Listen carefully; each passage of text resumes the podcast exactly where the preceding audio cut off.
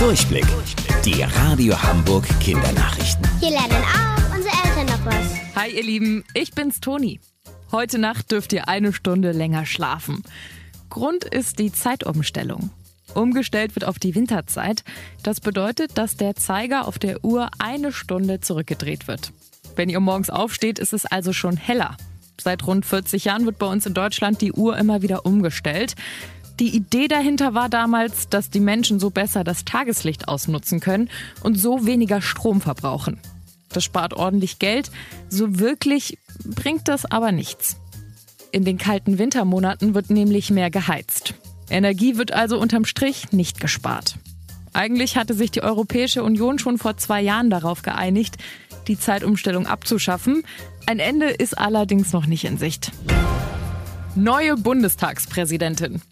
Politiker, die von den Menschen in Deutschland gewählt wurden, um neue Gesetze zu machen, sitzen im Bundestag in Berlin. Damit es kein Chaos gibt, wird der Bundestag von einer Person geleitet. Sowas wie der Klassensprecher. Nur heißt die Person da eben Präsident. Diese Woche wurde diese Person von den Politikern gewählt. Gewonnen hat Bärbel Baas von der Partei SPD. Und was muss sie jetzt in Zukunft machen?